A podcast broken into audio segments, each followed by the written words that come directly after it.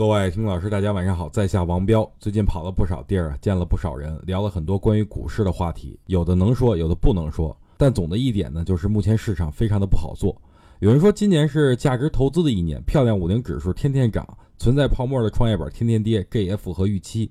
但是有人就觉得目前这种行情完全是在摧毁整个股市生态。